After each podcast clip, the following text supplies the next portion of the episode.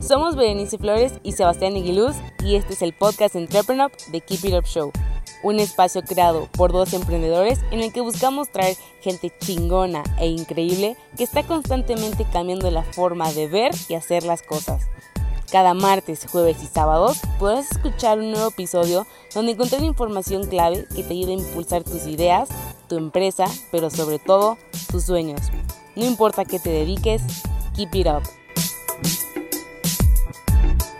Bienvenidos a la nueva sección del podcast Horas de Análisis, donde los cofundadores de Entrepreneur, o sea, Sebastián y yo, nos sentaremos a recordar y reflexionar sobre diferentes ideas y experiencias que hemos aprendido a lo largo de esta aventura. Antes de empezar, si nos estás escuchando por YouTube, ayúdanos con un like, dándole clic a la campanita y suscribiéndote al canal. Y en Spotify, dándonos seguir. Hoy hablaremos sobre los diferentes caminos de cada emprendedor los beneficios ocultos de ser emprendedor y por qué el aprendizaje de la pandemia vino para quedarse.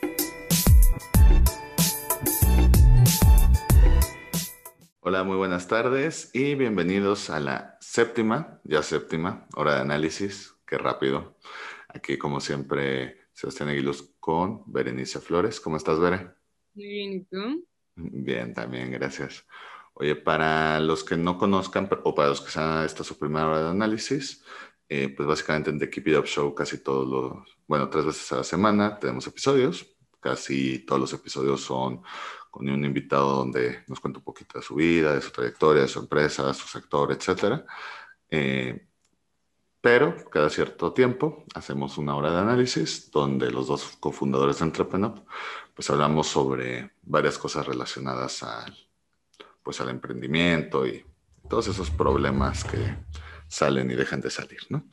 Eh, y justamente eh, la vez pasada Bere me echó una curva y eso me hizo, o sea, la verdad me gustó mucho, creo que fue, al menos fue la última, la última hora de análisis fue para mí la mejor que hemos hecho, no sé qué piensas tú, pero... ¿Manda? La disfruté también mucho. Entonces ahora yo le quiero aplicar la misma vera y echarle una, una curva. Y pues por lo mismo quería hablar sobre la incertidumbre que viene con ser emprendedor, ¿no? O sea, todas esas veces que el plan A no funciona y entonces ni el plan B, ni el plan C, ni el plan D. o no es que no funcione, es que a lo mejor no, no lo vives de la misma forma que, que creíste que iba a ser, ¿no? Que no necesariamente es malo, a veces es mucho mejor, pero pues eso, ¿qué te parece el tema? Me gusta, vamos a darle. Mm, perfecto. ¿Ha habido algún momento en particular? Porque yo sé que hay muchos, grandes y chicos como, como emprendedor, pero algún momento en particular que hayas tenido tu veré incertidumbre como emprendedor? ¿O cuáles crees que son los temas que más, que más eh, causan esta incertidumbre en los emprendedores? Mm, la mayor incertidumbre que he vivido como emprendedora fue ahorita en la pandemia. o sea, eso fue algo inesperado que, o sea, había sentido incertidumbre alguna vez en mi vida y se sentía pues feo, este, te sientes frustrado, te da obviamente miedo, eh, angustia, pero el nivel de incertidumbre que sentimos en la pandemia fue algo inimaginable, o sea, realmente ahí dije, esto es incertidumbre, esto es real incertidumbre, de no saber realmente qué va a pasar, cuándo vamos a volver, no solo del emprendimiento, de la humanidad, entonces sí, esa vez la sufrimos mucho, pero también, digo, ya en temas más eh, comunes del emprendimiento, eh, lo que más incertidumbre me causaba al inicio era no tener un sueldo fijo, la verdad. O sea, eso sí se me hacía um, a cierto punto desesperante porque, o sea, yo tenía las expectativas de si ahorita esto va a salir en un mes, dos meses y ya voy a tener mi sueldo y todo bien, ¿no?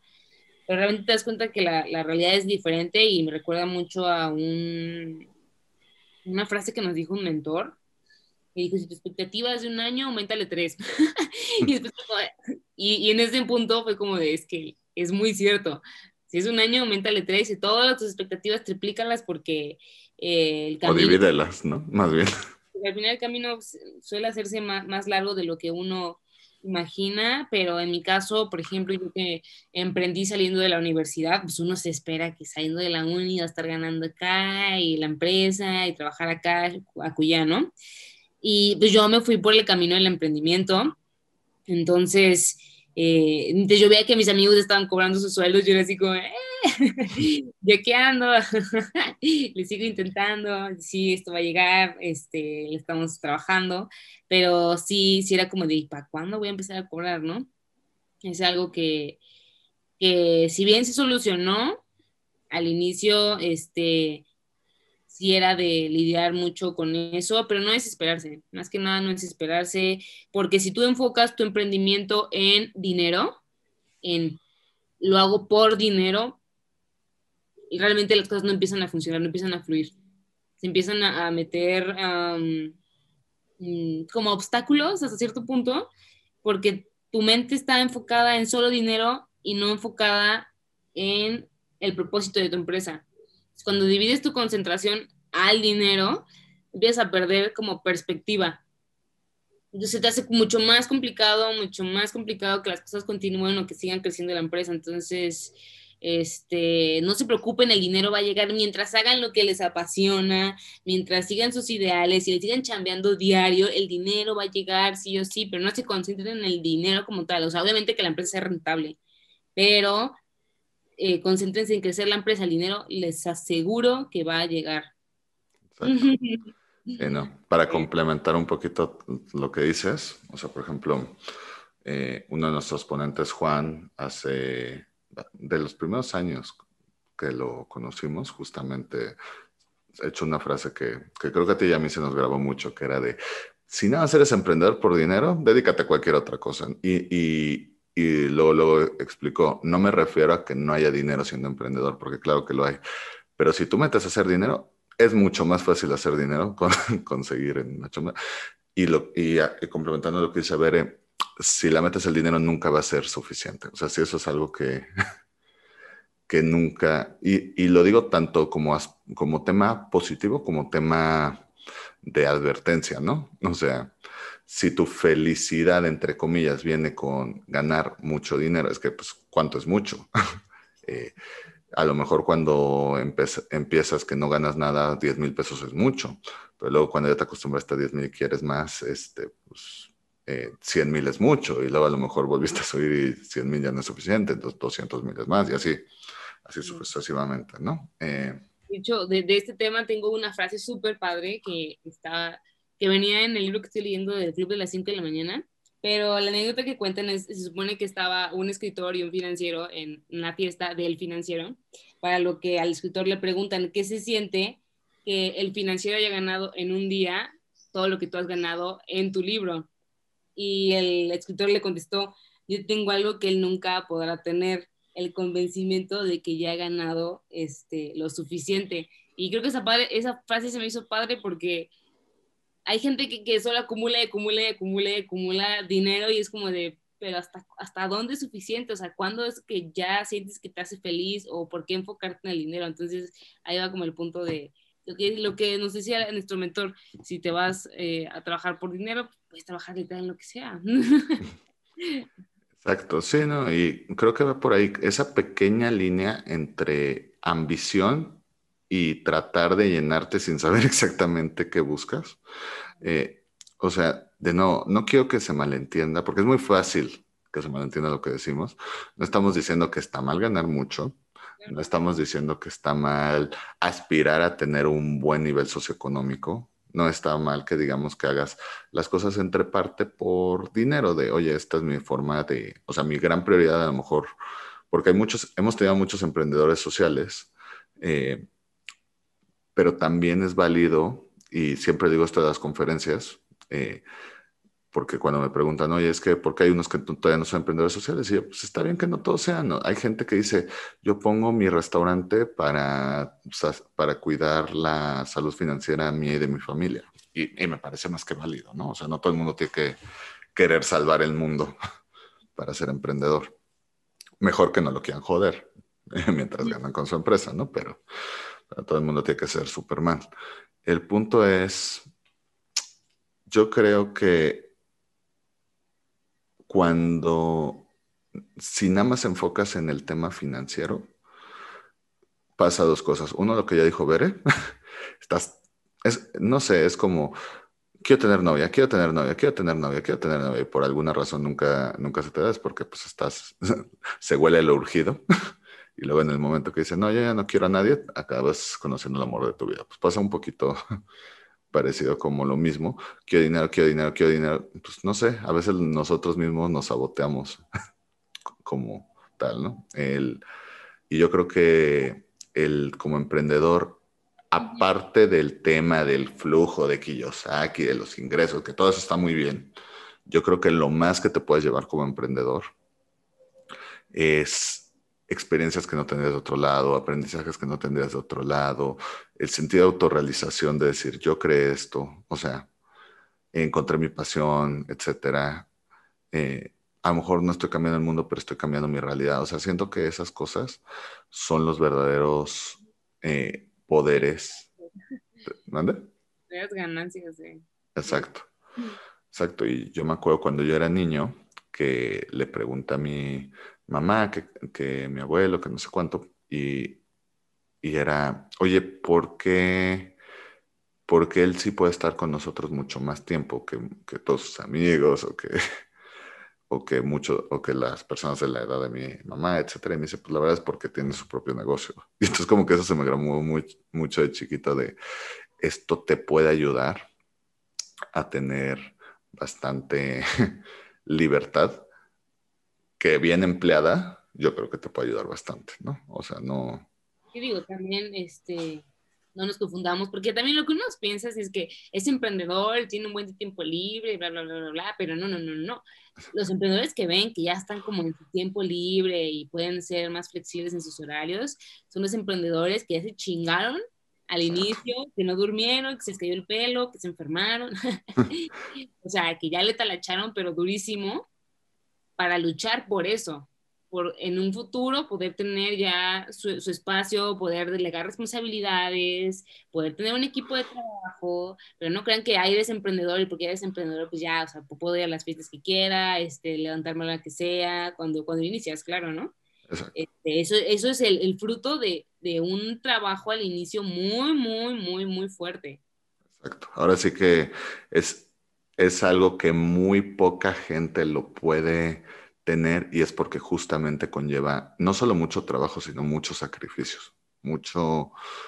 Ahora sí que el costo oportunidad de dejar otras cosas. Eh, ahorita vamos a hablar un poquito más de incertidumbre de las cosas que los emprendedores, oye, ¿qué pasa si esto, esto, esto? Pero hay muchos que no es de que se ajustaron y tuvieron la suerte que no les tocó, sino más bien les tocó y supieron aguantar todas esas cosas, ¿no? Pero igual antes quería, nada más para que no se pierda el tema, quería volver a tocar lo que dijiste de la pandemia. Más de un millón de empresas cerraron solo en México esta pandemia. Entonces, te entiendo perfecto cuando dices lo de creo que nunca tuve más incertidumbre que la pandemia. Y, y en ese millón no solo era eh, pues negocios que directamente les afectaban, ¿no? O sea, sino de todo. O sea, porque se crean muchos problemas de la noche a la mañana, eh, muchos se tienen que reinventar. Eh, mm, al principio me invitaron a dar un, en un grupito y estaba diciendo, le dije, bueno, es que al final del día como emprendedor es tu mayor tema, es que tienes que tomar decisiones. O sea, tu mayor responsabilidad es que tienes que tomar decisiones y para tomar decisiones necesitas información. Y el gran problema que teníamos con la pandemia era que no sabíamos si iba a durar dos semanas, un mes, tres meses, un año, dos años, porque pues, y era lo que decía, perdón, es que si me dices, eh, va a durar, me, te aseguro que va a durar un año, dos años, etcétera, tomo decisiones muy diferentes que si yo creo o que si tengo entendido que va a durar un mes. Era, así nos pasó a nosotros. Así nos pasó a nosotros. Literal fue, bueno, plan para los dos, tres meses que esto dure. Oye, ya, pasaron los dos, tres meses. ¿eh? Lo seguimos, lo ajustamos, lo... ¿Qué, no?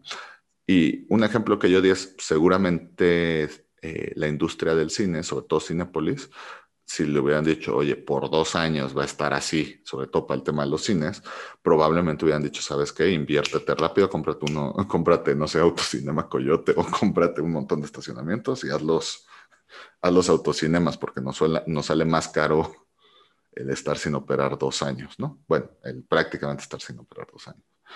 Eh, pero es eso, es eso, la, importancia de que pues, no puedes tomar decisiones sin información pero cuando la información no es verídica en el sentido de que, de que nadie sabe. No es certera. Exacto. ¿Qué hago? ¿Qué hago?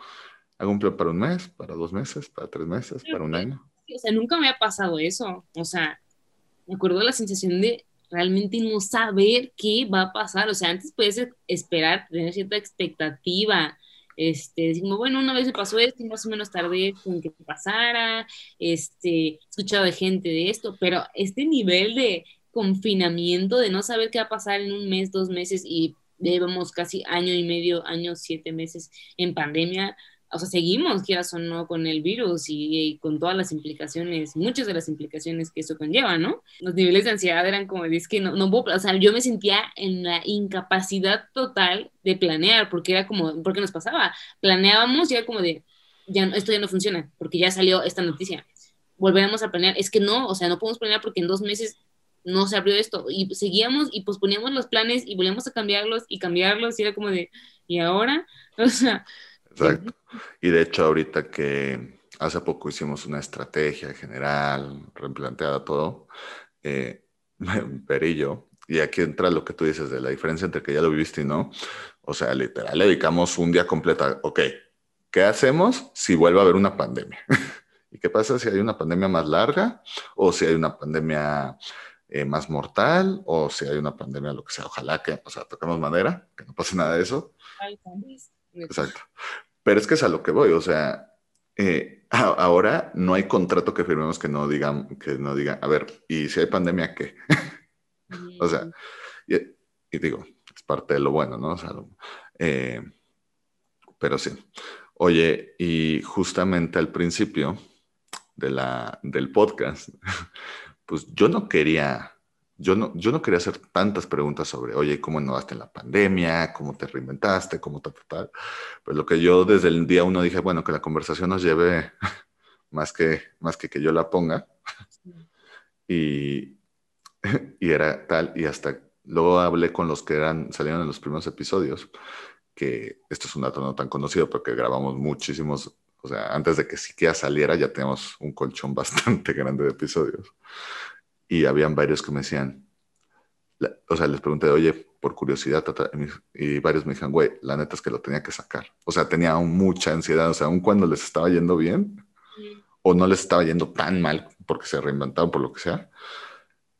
o sea, una parte de mí, yo tenía que hablar de la pandemia, ¿no? Y, y o sea, y es que es eso, o sea, unos que se reinventaron, unos que cerraron, unos que medio medio, unos que quisieran hacer lo mismo que hacían en digital, algunos les fue bien, algunos mal. Y es eso, pues así, como no hay un libro de cómo hacer tu empresa, tampoco hay uno de cómo reinventarte a media pandemia, ¿no? y, más en una pandemia que no sabes cuánto dura. Mm. pero pues, pues es parte de, o sea, te vas adaptando. Este episodio, este podcast seguramente no existiría si no hubiera habido la pandemia, porque nada más habíamos dicho, están con los podcasts, algún día deberíamos hacer uno. Yo creo que los podcasts es ahora como el nuevo, y si ponemos un bar, o sea, todos eventualmente, y si ponemos un bar, ah, güey, va, va, va, va, va, y cobramos barato y que nunca haya última ronda. Sí, sí, sí, perfecto. Es lo mismo, ponemos un podcast y tal. No lo hubiéramos puesto seguramente y, y nos ha abrido bastantes otras puertas, conocer gente de otros lados, eh, dejar de pensar tan global, etcétera. Pero, pero sí, o sea, pero bueno, volviendo a la incertidumbre, que creo que como que la pandemia lo, lo resaltó todas las partes, yo creo que desde el principio es, oye, y sobre todo los que trabajan en una empresa y se quieren hacer el cambio, es como, porque por ejemplo, en tu caso tú lo mencionaste, tú acababas de salir de la uni, entonces, o sea, digamos que no pasaba del tema de de salario a no salario. Pero hay muchos que es como, es que, güey, no sé si puedo costear el, el dejar de ingresar, ¿no? Porque pues yo pago renta o porque pues, yo tengo gastos o porque ya me de mis papás o porque con todo que vivo con mis papás no, no me alcanza, ¿no? O sea. Hemos tenido, o sea, mentores en puestos directivos que han, o sea, en su momento dejaron su trabajo y emprendieron y dijeron, o sea, yo tenía la solvencia para emprender, según yo, se gastaron el 50% de sus ahorros en el emprendimiento y fue como de esto no está funcionando. o sea, nos, nos, han llegado a contar eso y sí, no se me hace como sorprendente porque ellos mismos dicen, es un mundo de diferencia entre manejar una empresa que queda o no ya está constituida, que ya tiene sus procesos, que ya tiene ahora sí que su camino. Que el, bar, ajá, que el barco te mueve más que que tú muevas al barco, ¿no? O sea. Y por ejemplo, digo, tan sencillo, a mí me pasó, o sea, cuando salí de la uni, yo estudié administración, ¿no? Y dije, ah, pues ya, o sea, administración, pues me enseñan a hacer esto, ¿no? Y llegué y fue como de, ¿y ahora? Porque realmente en la uni me enseñaban a cómo, o sea, cómo dirigir una empresa ya constituida. Pero sí sentí que faltó mucho de, ¿y qué pasa cuando yo voy a poner la empresa? O sea, como de todo lo que, o sea, la mayoría de lo que aprendí en la uni, ¿cómo lo pongo acá? O sea, por ejemplo, es tan simple como un organigrama, voy a armar un organigrama. Ah, solo somos dos. Entonces digo, ah, y todo eso le pongo todos los puestos a los dos. O sea, era, para mí era un issue, como, no, es que si hay un organigrama, pues entonces tengo que conseguir una persona de finanzas, una de recursos humanos, una de bla, bla, bla, áreas, ¿no? Y era como, pero solo somos dos. O sea, como que empezaba a chocar mis lados de administradora y de emprendedora empírica. Y era como, y al final dije como de, sí fui a la uni, sí aprendí, pero hablando como con colegas que también han emprendido, es como de, me pasó lo mismo, eso es normal que te sientas así, y al final vas viendo que obviamente todo lo que estudiaste en la, en la carrera pues, sí te ayudó un buen a emprender, pero como tal, empezar de cero, nadie te lo enseña, o sea, realmente ahí donde digo que sí, realmente faltan este, materias bien diseñadas de emprendimiento en las universidades. Porque no solo es una, o sea, yo siento que no es una materia solo para administradores o gente de carrera de negocios. Cualquiera puede emprender, con cualquier carrera se puede emprender algo. Entonces siento que debería ser casi tronco común para todas las carreras, pero que estén bien diseñadas para que realmente, eh, aunque no tengan conocimientos eh, de administración de negocios, puedan sacarlo adelante. Exacto. No, y al final del día, vuelvo a lo mismo de que no hay un manual, no hay un manual de cómo empezar de cero. O bueno, sí hay manuales, pero no hay ninguno personalizado para cada caso. Y, esta, y por ejemplo, justo este fin de semana con una amiga, estamos hablando porque ella empezó a trabajar primero en, o sea, su primer trabajo fue en startups, en, trabajando en otra startup. Y yo lo que le dije es, la verdad es que si yo pudiera cambiar algo de mi pasado para mi carrera emprendedora, es, ojalá mis primeros trabajos hubieran sido en una startup. Y, es, y, y siempre que me pregunta alguien, hoy un estudiante, oye, quiero emprender, ¿qué me recomiendas? Lo primero que les recomiendo no es que empiecen el emprendimiento, es, mira, estás en la, en la uni, no tienes tanto tiempo, tal, tal, tal. En vez de buscarte trabajo en un corporativo, métete en una startup porque te da un panorama de todo, porque pues básicamente siempre hay pedos, entonces vas a aprender rapidísimo un poquito de todo y para que empieces a pensar un poquito como emprendedor. Y es, aprovecho para darle ese consejo a, porque se nota bastante y, luego hablo con gente que me, cuenta o conozco al empleado uno o dos o tres de, de startups que ya crecían bastante y es como, dice, güey, es que me siento tan emprendedor como, como los emprendedores que estuvieron, pero aparte no tuvieron el riesgo, que esa es otra de las partes. El no saber que yo creo que de ahí viene toda la incertidumbre. Yo creo que viene de dos partes. La primera, de que uno, nos, uno no sabe si el riesgo vale la pena, porque pues puedes ver lo que está pasando en el momento, pero no estás bien, no, no hay forma de saber si realmente está creando los pilares para algo mejor o si nada más estás... Ahora sí que hasta para fracasar hay que fracasar con estilo, chicos. O sea, eso, esa metodología del gringo de este fail fast, eh, falla rápido, solo aplica si realmente estás sacando de algo. O sea, fallar por fallar, yo siempre voy a estar en contra de eso. O sea, intenta hacer las cosas bien y si fallas, bueno, aprendes, pero no está de que casi casi la meta es fallar para ver qué aprendes. No, no, no, no, chicos, no.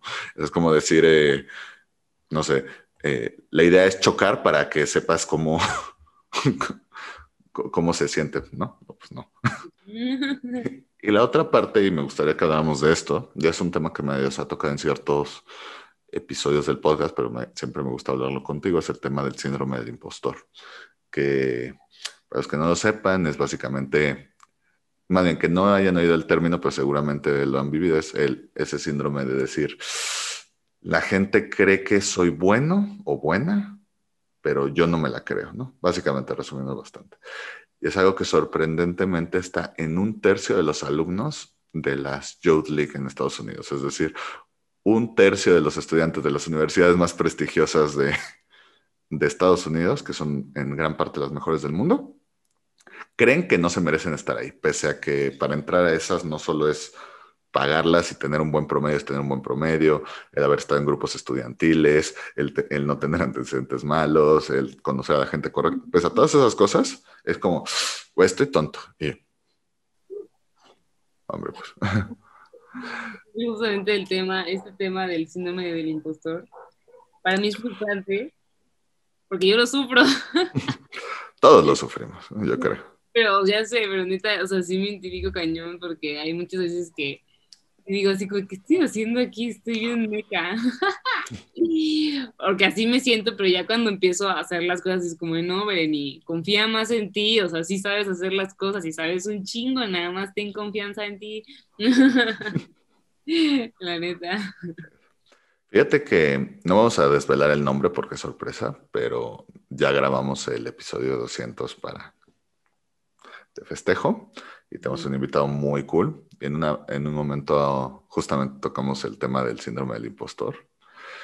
Y, y no sé, me acordé mucho de, oye, pero eh, si hacemos, vamos a aplicarlo como si fuera entrepreneur. Eh, si hacemos los eventos, ¿sí van a venir? Eh, oye, y si doy los cursos, sí tengo algo que enseñarles a ellos. Oye, si X, Y, Z.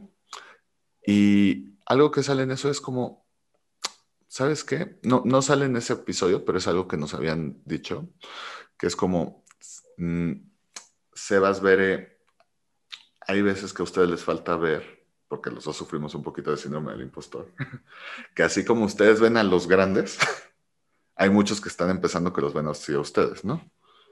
Y es como, ay, sí es cierto, gracias. porque... ajá. Pero no interrumpa, pero sí, justamente porque a mí me pasa eso. O sea, yo digo, es que tengo que ser eh, experta en todos los temas habidos y por haber, y si no soy nivel experta en el tema, no puedo, este, no sé, dar clases sobre eso.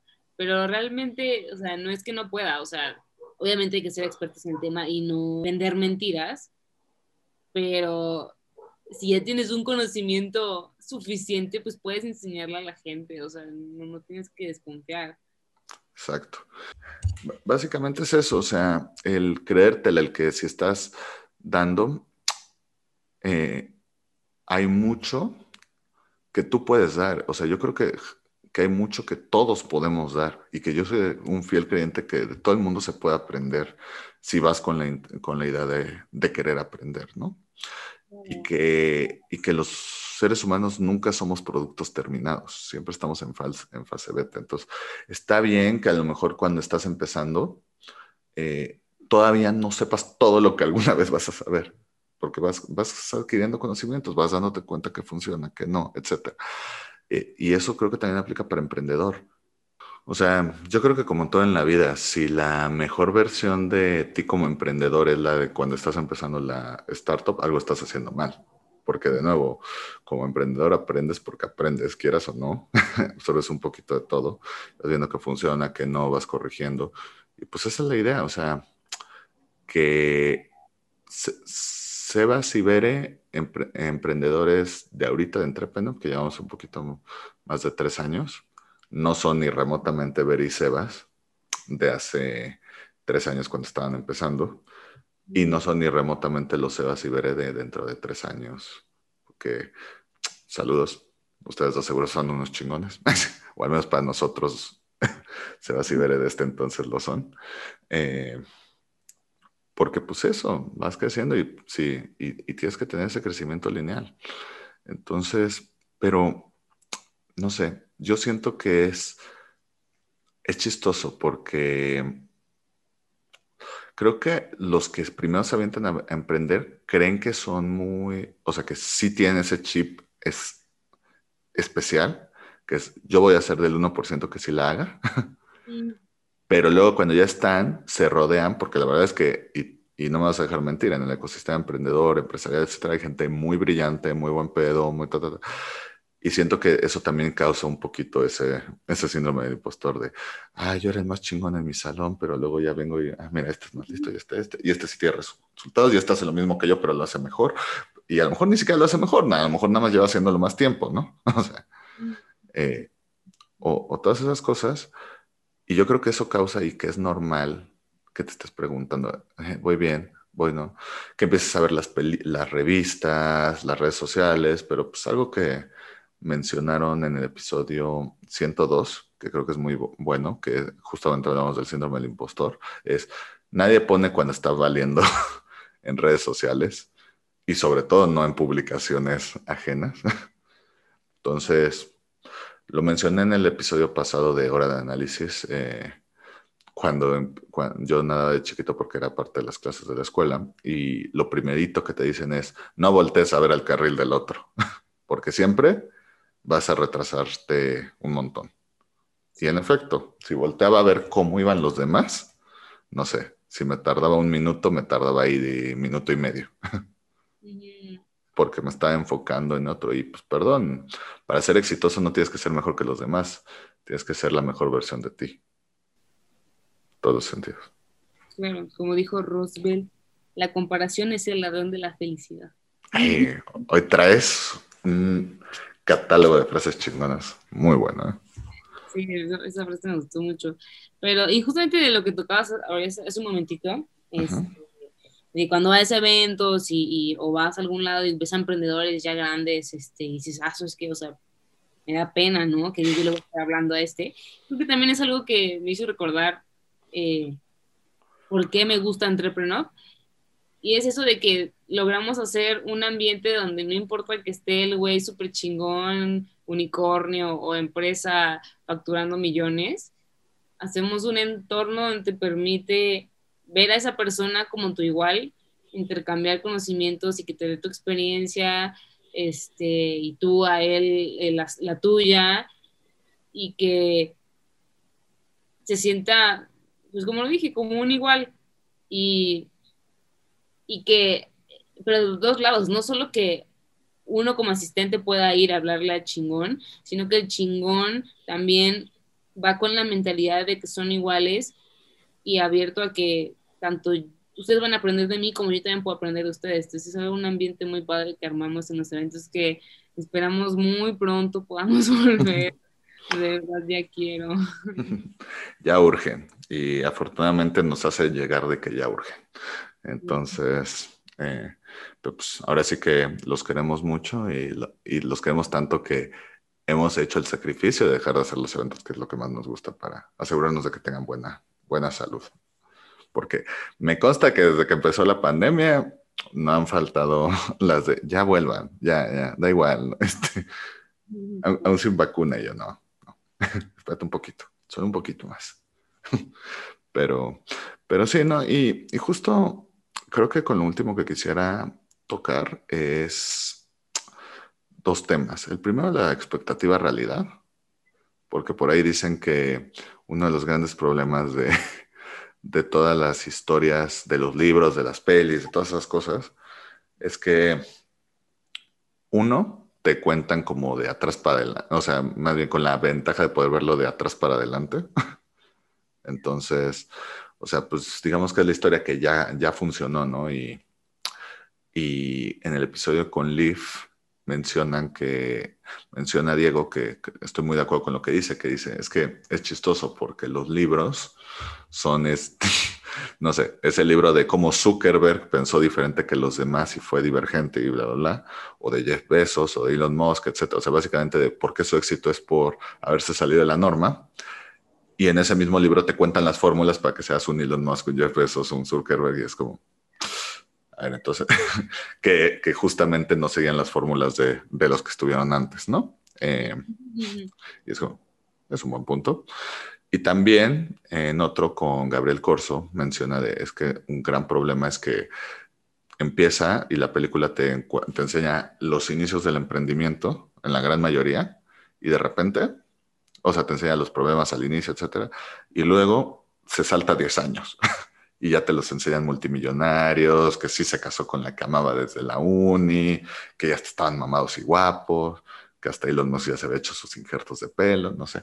Eh, y, y todo eso también causa el, yo siento que subconscientemente te mete esta idea de eh, los pedos solo son al principio. o sea, chingate un año, más o menos, y ya vas a ser rico el resto de tu vida. Y pues lo que no te enseñan es que a día de hoy, todavía esas empresas obviamente tienen problemas como todo lo demás, no, no son utopías. Nunca se van, o sea, el los problemas se van a ir cuando cierres. Exacto. La los problemas nunca van a dejar de haber problemas con el emprendimiento, es una realidad, o sea, no es como de, ay, ojalá ya pase tormenta, o sea, siempre van a haber ni tormentas, tormentotas y así, pero los problemas son el, el pan de cada día y también los problemas son las áreas de oportunidad que tu empresa puede agarrar. Exacto. O sea, lo que dicen, de hay, hay personas que se deprimen por la lluvia y hay personas que aprenden a bailar en, bajo ella, ¿no? es un poquito lo mismo. Un poquito de, como el meme de el, perrito sentado todo quemándose eh, al lado y es, this is fine, es más o menos un poquito la, descripción a veces de los emprendedores, pero, pero sí, o sea, chicos, no se preocupen, eh, hay que seguir, o hay que saber decir cuándo no, pero eso es algo que solo ustedes pueden, no se pueden basar viendo a la competencia, no se pueden basar viéndose a su otro amigo emprendedor, porque nadie parte del mismo contexto. A lo mejor, eh, o sea, no sé, por decir algo, Ver y yo no nos podemos comparar con X emprendimiento porque a lo mejor ese emprendimiento empezó fondeado, o a lo mejor ese emprendimiento ya tenía todos los contactos antes, o a lo mejor ese emprendimiento eh, no sabíamos, pero realmente han pasado por cinco rebrandings. Eh, este es un emprendimiento que me estoy inventando, ¿no? Pero a lo mejor es esta empresa que vemos muy chingona, que empezó desde el principio bien, lo que no sabemos es que hubo siete veces que le cambió el nombre, porque las seis veces quebraron antes y ellos están volteándonos a ver de, híjole, qué chingones estos que, que pudieron desde el principio, ¿no? ¿O no? Y digo, por ejemplo, eso, eso me hizo recordar, digo, no decir nombres, obviamente, pero en el emprendimiento, así como hay casos reales de cosas muy cabronas que pasan eh, para llegar al éxito, también hay mucho bluff. Y nosotros nos pasó, o sea, un emprendedor dijo, yo, este, mi familia pasó por esto y yo hice esto y trabajé en las calles por esto. Y cuando realmente conocimos su círculo cercano. sí, a su círculo cercano, nos enteramos que todo lo que decía era mentira, o sea, una vil mentira. Entonces, o sea, bueno, ahora sí, como dicen, pues no veas al, al camino del de al lado o, o dónde es el jardín. Eh, ¿Cómo es el dicho del jardín? El verde de, que el, de, que el pasto siempre es más verde del vecino. Ajá, exactamente. O sea, no, no, no volteen, realmente, como dices, son contextos diferentes, se empiezan los emprendimientos de formas muy diferentes, o fondeado o sin fondeado, con apoyo, sin apoyo, y que o no, todos son factores que pueden hacer o que vayas un poco más lento o que vayas mucho más rápido, pero tú ten fe en tu camino, ten fe en tu proceso y en los tiempos en los que vas, van a salir las cosas. si, si empezaste con poco dinero, no pienses en es que empecé con poco dinero, entonces mi empresa va a crecer muy lento, de no, porque empecé con poco dinero, voy a inventarme estas formas para hacer que mi empresa crezca rápido. No se centren en lo negativo, hay, hay, formas, entonces, preocupense.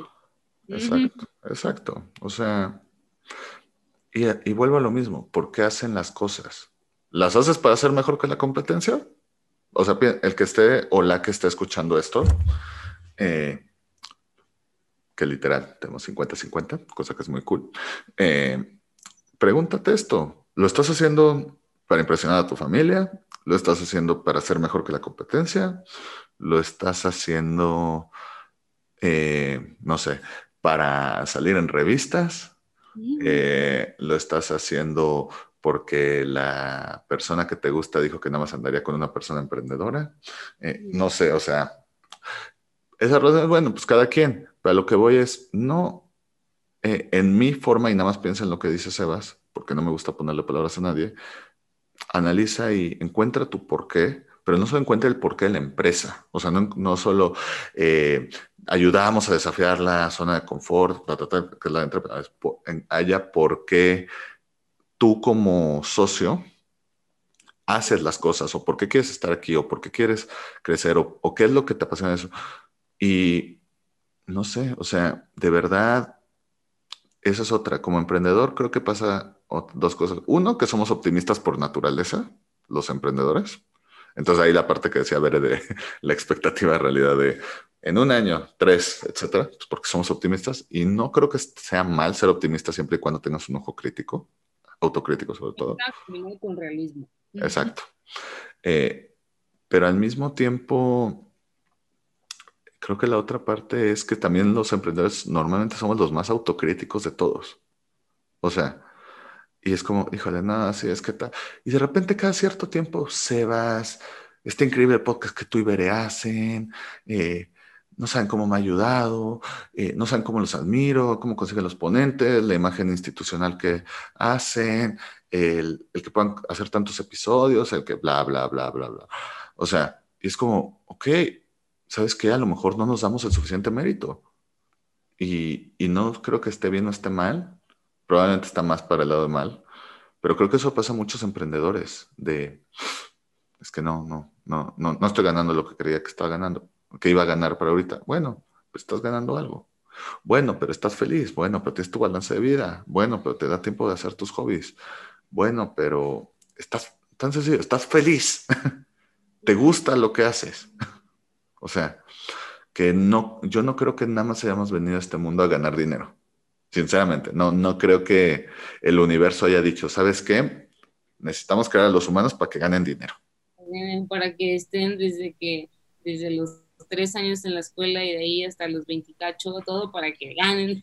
Dinero, exacto. Todo es para que ganes dinero. No, es bueno apoyar la economía y, consumir eso y, y, poder saciar las necesidades que quieres y que, y que necesitas, ¿no? Pero pero no, yo, yo, creo que por, yo creo que por eso dicen que, la, que el dinero no, no compra la felicidad, sino, o sea, porque es, y sí es cierto, o sea, de nuevo, el dinero ayuda y es bueno y es importante y es un medio para lograr muchas cosas. Pero por eso es que luego los millonarios dicen, ¿sabes qué? Ya tengo todo el dinero que me, se van a gastar mis tatarabuelos, digo mis tataranietos, o como se les diga, tataranietos, pero, pero pues no, no estoy feliz. Eh, oye, Bill Gates se acaba de divorciar. O sea, hombre, pues, eh, porque justamente como pareja dijeron, ya no podemos seguir siendo, siendo felices juntas. Eh, o sea, lo que voy es, el dinero sí te ayuda con ciertas cosas, pero tampoco te exenta de tus problemas.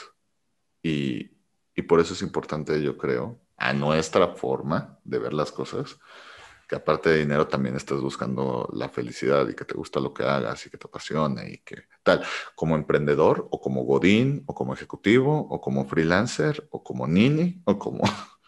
Claro, o sea, encontrar tu propósito como, como individuo, como ser humano. O sea, si voy a emprender, ¿por qué quiero emprender? ¿Para qué quiero emprender? Y si voy a hacer bien, ¿por qué? ¿Para qué? ¿Me llena? ¿No me llena? Exacto como si en las, una serie que una vez te recomendé que se llama Startup. Siempre digo que es una serie más entretenida que informativa de, de cosas porque la verdad se nota que no tenían un consultor empresarial o, emprendedor por varias cosas, pero hay una escena que sí me gusta mucho que, que agarra y le dice así de, cuéntenme el por qué. y ellos, ah, mira, es que nosotros estamos eh, democratizando el acceso bancario de Bitcoin, bla, bla, bla, y, y, los interrumpe y dicen, no, no, no, ok, eso está muy bien de pitch, eso está lo que sea. Yo no quiero saber por qué tu empresa hace lo que hace. Porque yo no invierto en empresas, yo invierto en personas. Yo quiero saber por qué ese problema que todo el mundo está tratando de resolver, solo tú, lo, solo tú lo puedes resolver. ¿Qué es lo que te trajo al mundo que a nadie más para resolver esto? ¿Por qué Bere y Sebas son los únicos que pueden eh, hacer entrepreneur y que sea lo que, lo que hace, ¿no? O sea, ¿por qué invierten en entrepreneur en vez de en X o Y empresa? Porque hay X o Y y Z y Y y todas las letras que se te ocurran de empresas que hacen eventos empresariales. ¿Por qué Sebas y? ¿Qué tienen ellos, no? Y la respuesta es, ah, no, no es cierto. Pero, pero es eso, o sea, y yo creo que como emprendedor es eso, creo que te tienes que preguntar, ¿qué te hace especial? ¿Qué te hace especial? Y no como una forma para inyectar ese, el síndrome del impostor de, güey, no tengo nada especial. No, sí tienes algo especial. Una vez leyendo un, cómic de Superman, ah, no es cierto, yo haciendo una historia de Superman, que una vez, ¿te acuerdas una que una vez te pasé que yo, que yo escribí fanfiction? Me inventé una frase que me gustó mucho, que, que el otro día lo estaba releyendo y dije, ah, sí tenía mis momentos como escritor. Era que la frase era, la, que la gran mentira, decía Superman, la gran mentira es que crean que hay ciertas personas que son extraordinarias y todo lo demás sean normales. No hay una sola persona ordinaria en este mundo. Y yo creo que es eso. Yo, vamos a combatir el síndrome de impostor recordando que todos somos especiales en algo. A lo mejor es en lo profesional, a lo mejor es en lo personal, que sea, pero, pero les juro que por las 6 billones de personas que hay, hay una persona, hay algo que te hace especial. Y si crees que no tienes nada especial, que es imposible que no tengas algo especial, intenta mil cosas. Sigue curioseando en la vida, no es como es que ya, pues no, no, no me llegó mi pasión, mi inspiración, no. O sea, si sientes que no la tienes, prueba mil cosas y va a salir. O sea, por ejemplo, en la pandemia yo no me di cuenta que me encantaba cocinar.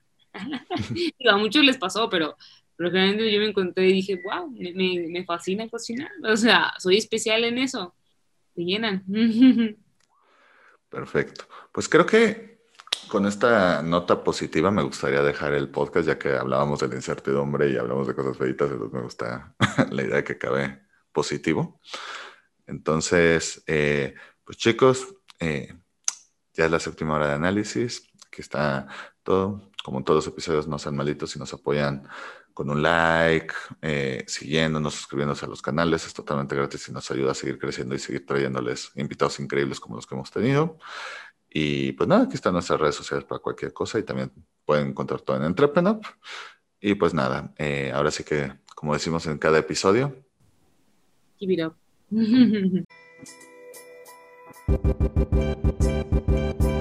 si te gustó el episodio de hoy, recuerda que puedes escucharnos en Spotify y YouTube y para más herramientas de estos temas, estamos en Instagram y Facebook como arroba entrepreneur.